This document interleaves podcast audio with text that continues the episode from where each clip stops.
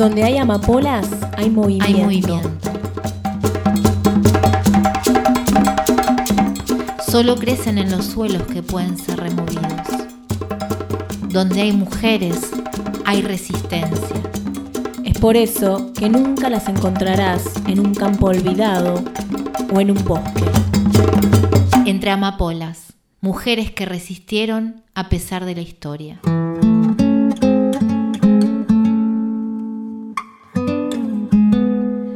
México. Dos mujeres. Una es la voz de la música ranchera. La otra es la voz de las comunidades y mujeres indígenas. Dos historias que dejan huella. Chabela Vargas. Marichuy.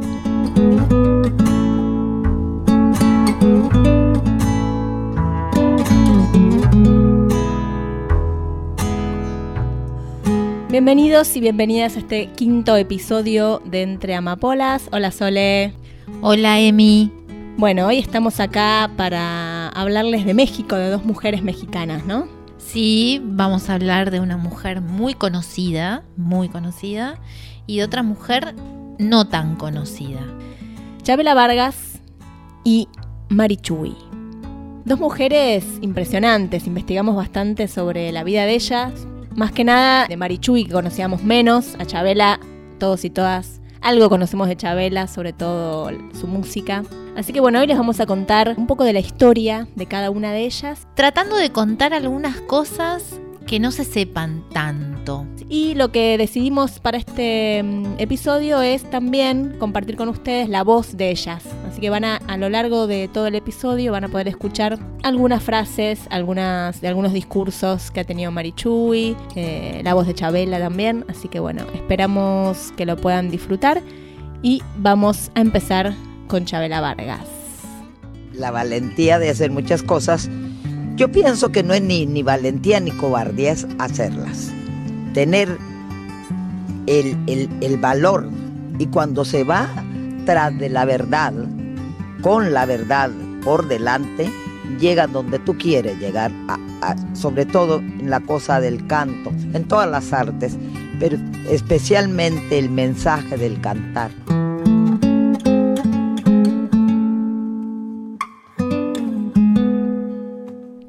Yo digo María Isabel Anita Carmen de Jesús, que nace en Costa Rica en 1919, la verdad que muchos o muchas no van a saber decir que detrás de ese nombre está la gran Chabela Vargas.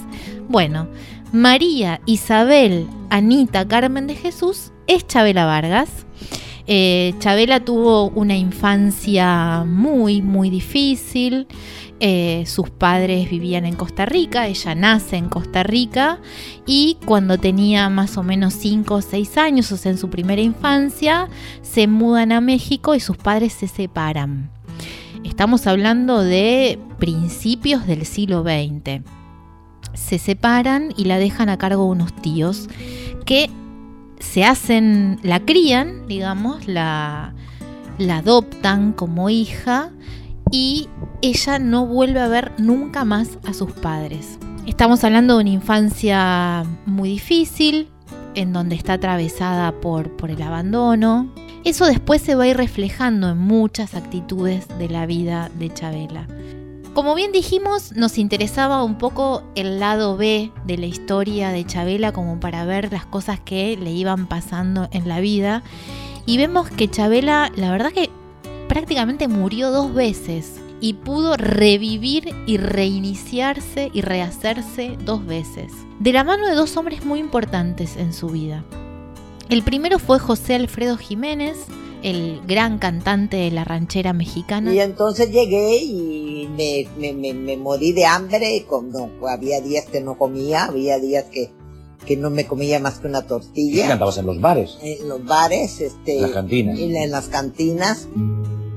¿Y cómo conoces a José Alfredo, Agustín? ¿Quién te apadrina? ¿Quién dice esta señora canta como Dios? Nadie me apadrina, nadie, por eso nunca dije gracias a fulano, a doña fulana, he hecho una carrera, no, gracias a mí.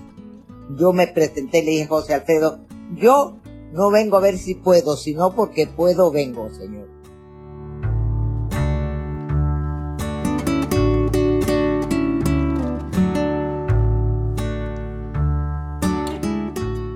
Chabela era una mujer eh, muy sensual, dicen los que la conocieron y los relatos que escuchamos. Le gustaban mucho las mujeres y trataba de conquistar mucho a las mujeres que se le acercaban. O sea, eh, ella misma decía de ella misma, quiero ser la más macha de las machas. Se viste de, mujer para cantar, para debutar y no se gusta. Profesionalmente me agarró tarde, tenía 32 años. Fue extrañísimo porque empecé a cantar una noche en México y al día siguiente en todos los periódicos dice nace una nueva voz. En el Queen, la primera vez me vistieron de straples y tacones altos y me caí por la escalera de, cabeza para abajo.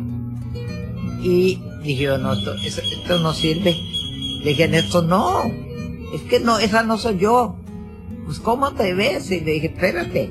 Eh, nunca declaró que era lesbiana, sin embargo vivía su, su sexualidad y su, y su relación con las mujeres de una manera muy abierta.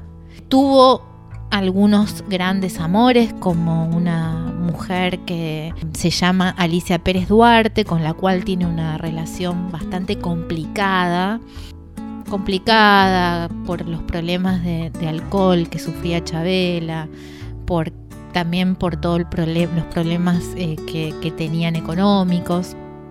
Pero bueno, antes de esto, eh, cuando decide y cuando José Alfredo Jiménez, quien era un cantante muy importante en México, le abre el, el- el camino a Chabela, empiezan a cantar y empiezan a hacer una dupla muy importante y ella canta sus canciones. En un ambiente de un México de, digamos, 1950, 1960, es amiga de toda la intelectualidad y bohemia de, de- México, es amiga de grandes figuras como Frida Kahlo, Diego Rivera, Pablo Neruda, personajes norteamericanos, latinoamericanos que se encuentran en la Ciudad de México. Recordemos que México siempre fue un país muy abierto y muy acogedor a todas las eh, con todos los artistas que sufrían eh, dictaduras en sus propios países. O sea que ahí se encontró como ella estaba ahí con toda, con toda esa gente.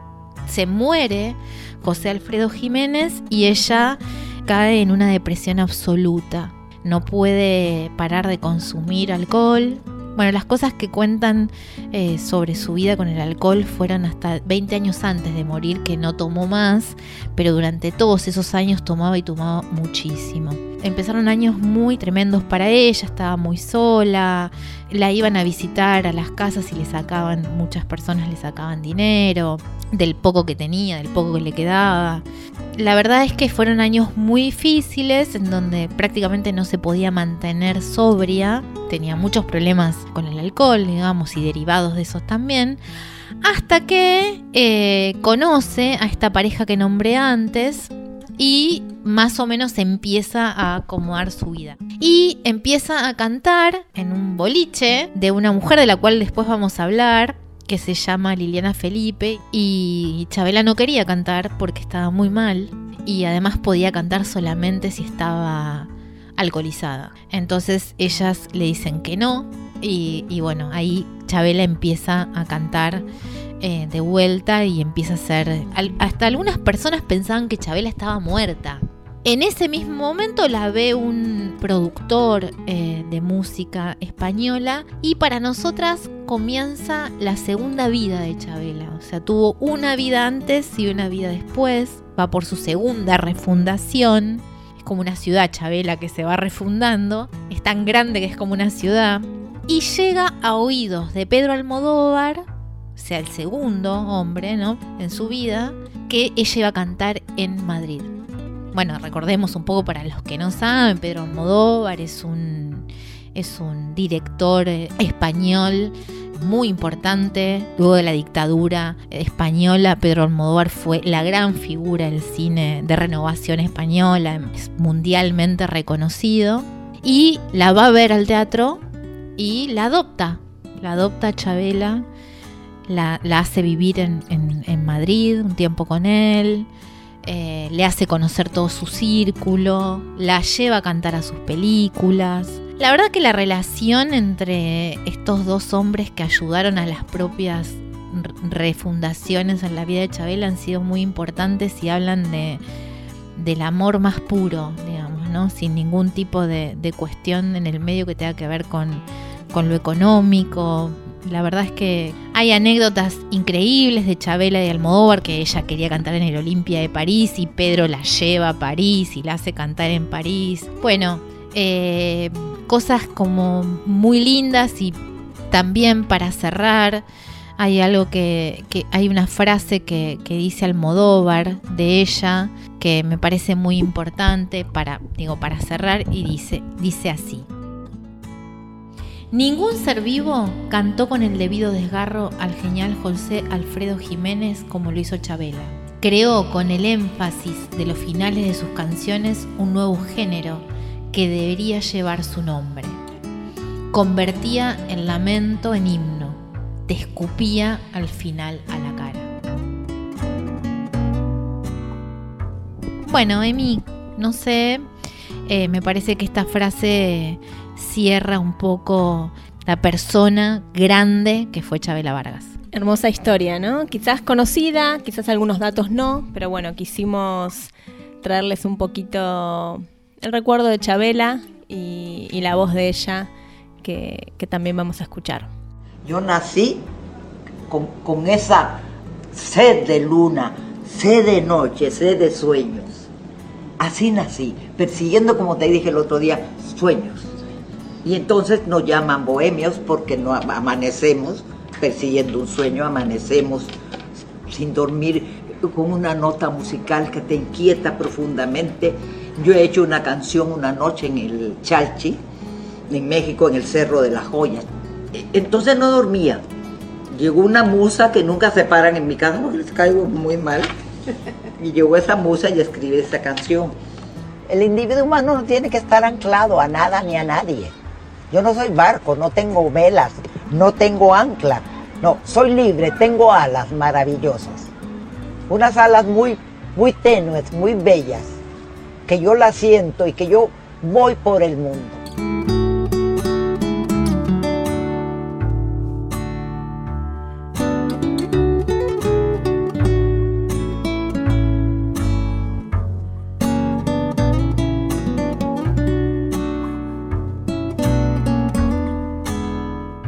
Seguimos con la vida de María de Jesús Patricio Martínez. Marichuy eh, es una médica tradicional de origen nahuá, que es una comunidad de Tuxpan, que es en el estado de Jalisco, en México. Es una defensora de los derechos humanos, es vocera del Congreso Nacional Indígena y además fue la primera mujer indígena que buscó la candidatura a la presidencia de México en el año 2018.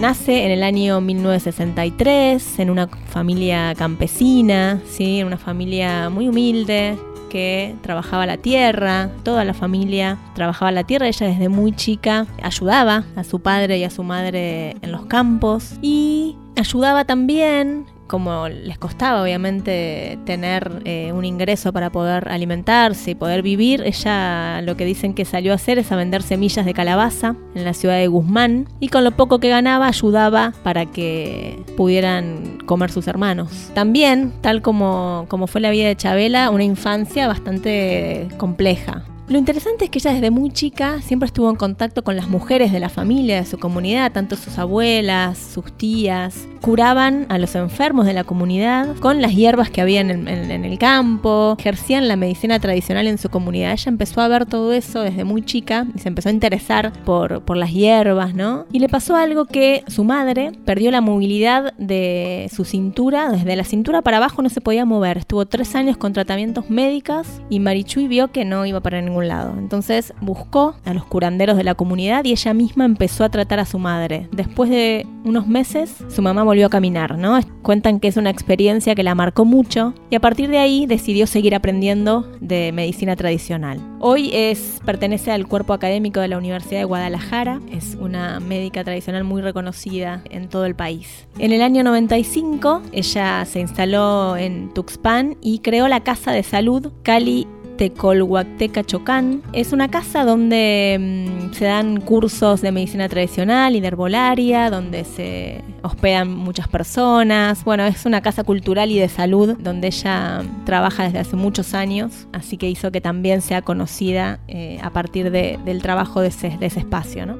Bien, ahora nos gustaría contarles un poquito mm, ¿Qué relación tiene Marichui con el Ejército Zapatista de Liberación Nacional? En el 94, recuerden que eh, hubo un gran levantamiento zapatista que fue como una gran inspiración para ella, porque ahí pudo ver que pudo tener contacto con otras comunidades y pudo ver que comunidades más pobres que la de ella se atrevieron a luchar contra el sistema. Entonces dijo, bueno, acá hay un espacio donde yo puedo participar, donde puedo conocer qué es lo que está pasando en otras comunidades como la mía, ¿no? Y empieza a acercarse a los zapatistas, ¿no? Y ese mismo año fue invitada como representante de su comunidad a participar de un foro nacional indígena convocado por el movimiento zapatista en San Cristóbal de las Casas y fue ahí donde ella empezó a participar más activamente. Después de muchos años ya participando en las diferentes eh, instancias que se, que se iban convocando dentro de, del territorio zapatista, en el año 2001, como parte de la Marcha del Color de la Tierra, Marichuy participó del Congreso de los Diputados de México el Congreso de la Unión, junto con la comandante zapatista Esther, para hablar en nombre de las mujeres indígenas. Es la primera vez que ella se acerca al Congreso en la Ciudad de México y ponen en agenda o empiezan a poner en agenda las problemáticas de las mujeres indígenas. ¿no? Entonces fue, fue también un hito muy importante en la vida de ella, donde ella empieza a participar mucho más activamente de los lugares públicos ¿no? y empieza a hablar de la situación de las mujeres indígenas en todo México. Pues es que se tiene que ir tejiendo poco a poco. es una nueva construcción antipatriarcal, pues que se tiene que ir construyendo hombres y mujeres y que donde se tiene que ir caminando de manera con respeto, ¿verdad? Hombres y mujeres, que tanto vale el hombre como vale la mujer es la manera que tenemos que ir construyendo para demostrarles a los demás cuál es ese patriarcado pues que nos han metido, ¿verdad? Entonces, ¿qué es ir construyendo algo diferente? Pues hay que escucharnos, hay que tener esa paciencia para hacerlo porque lo que vamos construyendo tiene que quedar bien cimentado, pues. No tiene que ser algo que de aquí al ratito venga un aire fuerte y no lo desbarate. Si queremos ir destruyendo este capitalismo, pues se tienen que ir haciendo fuertes esos cimientos. Yo creo que el, ir reflexionando juntas, entre todas, creo que se aclara más esta lucha, porque a veces lo que yo vea, la otra lo puede ver de otra manera. Y, las, y juntas también dándonos golpes es como nos va a ir haciendo crecer. No, no que nos golpeemos entre nosotras, pero si caemos juntas nos duele menos, y, pero nos levantamos y seguimos pues caminando.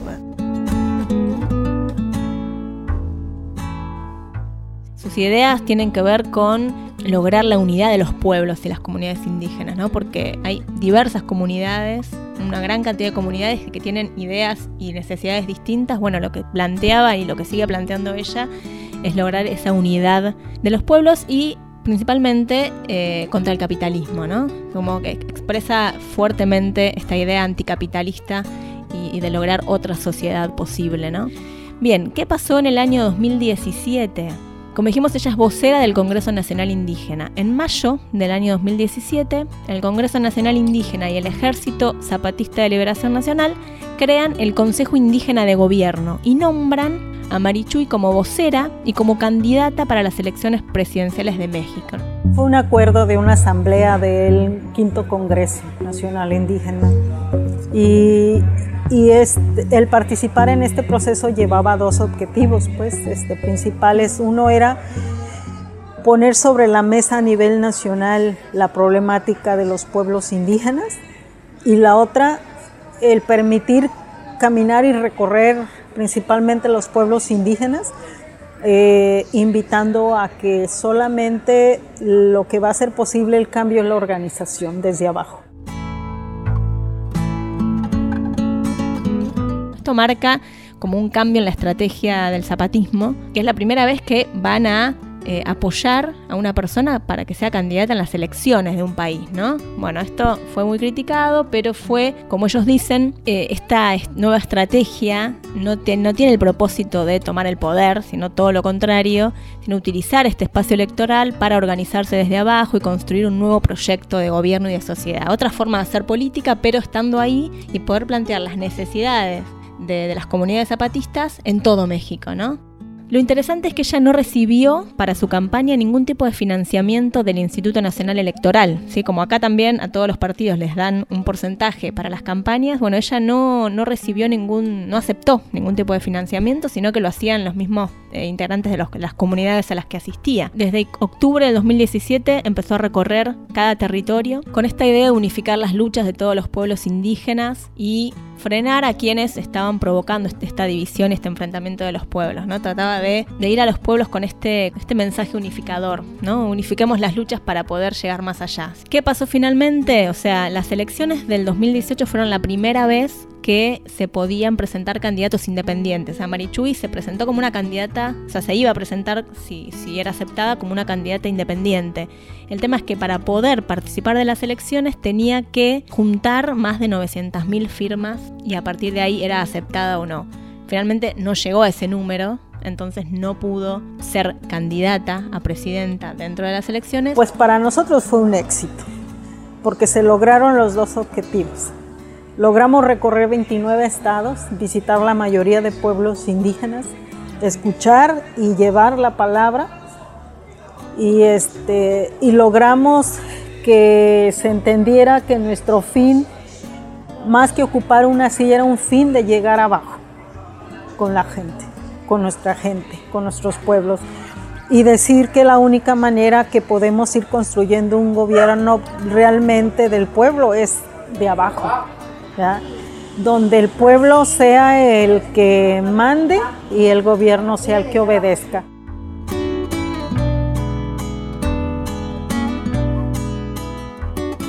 Al día de hoy siguen en esa lucha, Marichuy sigue en esa lucha eh, por los derechos de los pueblos indígenas, así que nos pareció una mujer extraordinaria. La verdad que escuchamos recién eh, la voz de ella y es muy clara en las ideas que plantea, ¿no? Queremos otro mundo posible, queremos otra sociedad donde las luchas de los pueblos eh, indígenas estén unidas y que puedan ir un poco más allá y cambiar el sistema en que vivimos.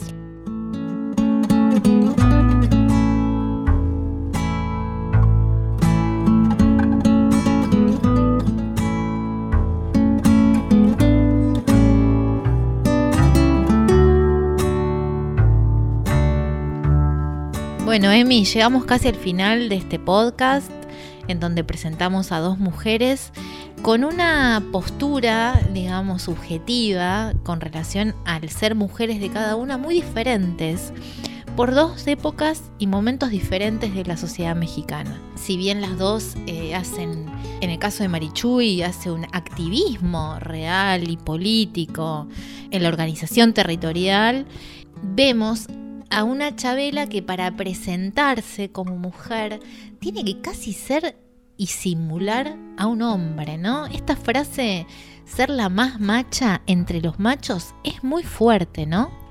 Sí, justamente, o sea, en, en el momento que ella empieza a ser conocida, las mujeres tenían como un estereotipo de la guitarrita, el escenario, la pollerita. Bueno, él, ella rompe con esos moldes pero a la vez rompe pareciéndose al varón. O sea, es raro, pero es la única forma que en ese momento ella encuentra para hacerse conocida y poder hacer la música que ella quería y como ella quería. Y Marichuy, por otro lado, es muy destacable el camino, ¿no? Es una mujer, primero que es, es, indígena, es pobre, es una mujer. Ella supo ganarse ese lugar dentro del movimiento zapatista, que la puedan elegir a ella como candidata a presidenta de un país la verdad que es súper destacable, ¿no? Y todo los, todas las cuestiones que tuvo que ir superando, ¿no? Porque no comenté, pero en toda la campaña que ella hizo, previo a las elecciones, tuvo que enfrentarse a miles de problemas. Ella hizo toda la campaña en una camioneta, recorriendo pueblo a pueblo. La asaltaron, tuvo un accidente y tuvo que estar, la, la, internaron. Una compañera de ella se, falleció en el camino. Sea, tuvo miles de inconvenientes y ella no dejó de ir pueblo por pueblo a decir lo que tenía que decir, ¿no? A pesar de que no, no pudo estar en las elecciones, sigue estando desde sus comunidades trabajando para cambiar esta sociedad. Entonces eso es la verdad que impresionante.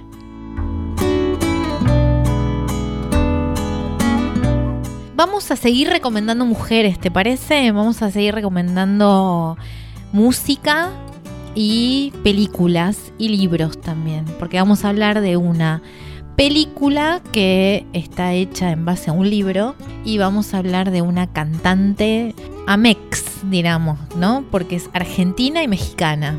Bueno, en principio vamos a hablar de Liliana Felipe, que es esta argentina mexicana que vive en México hace muchos años, que se exilió, tiene parte de su familia desaparecida, se exilió en México, vive en México con su esposa que se llama Jesús Rodríguez y que ellas son las encargadas, digamos, de traer a, Chabela a la vida antes de que Chabela se vaya a, a España. Chabela estuvo muy cercana a ellas dos.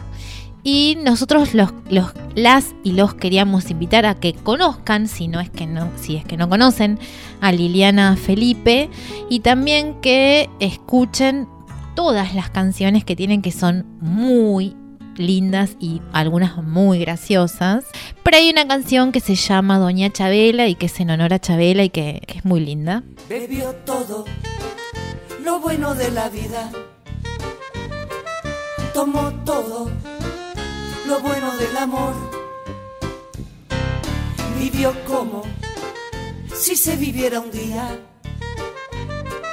Cantó como cantan las ballenas en las aguas más profundas. Un mensaje, una canción de amor lanzada a los abismos. Señora, si la luna está en vela es para oírla cantar. Doña Chabela que las noches son largas, que ya va a amanecer, pues que cante otra vez Chabela Vargas. En Buenos Aires una noche eran 1500 personas llorando, una catarsis brutal, con paloma negra al final.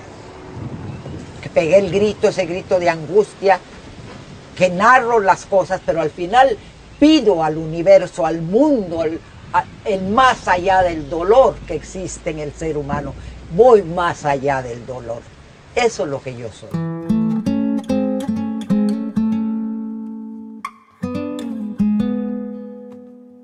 Y hablar de otro, otro libro, digamos, que Emi yo lo leí cuando tenía 15 años. Probablemente ahora me parezca un libro que no estaba tan bueno, pero en ese momento me pareció genial. Es un libro de una mexicana que se llama Laura Esquivel, el género es el, fantástico, y se llama Como hago para chocolate. Está el libro y está la película. Vamos a decir, bueno, ¿qué tiene que ver esto con Liliana Felipe, con Chabela? ¿Qué tiene que ver esto con Marichuy? Bueno, esta película y este libro habla de mujeres mexicanas durante la Revolución Mexicana. La película es de 1992, habla de una familia comandada por una matriarca de la clase alta mexicana que tiene tres hijas y que una es robada por eh, Pancho Villa. Y ahí estas mujeres se ponen a resistir, digamos, a estos hombres, a estos machos. Bueno, es un poco delirio, pero si pueden también lean el libro que tiene unas recetas de comida mexicanas que son hermosas, porque ahí había toda una cuestión erótica con relación a la comida y el sexo. Espero que la disfruten. Bien, y en relación a, mm, a Marichuy, a María de Jesús Patricio Martínez, hay un lindo documental en Canal Encuentro, Historias de Vida, donde van a encontrar en menos de una horita un poco retratada la vida de Marichuy con una entrevista a ella. Así que van a poder ahí ver dónde vive, bueno, cuáles son sus ideas. La verdad que es un lindo, un lindo documental. Si no conocen a Marichuy, para empezar a ver un poquito más sobre la vida de ella.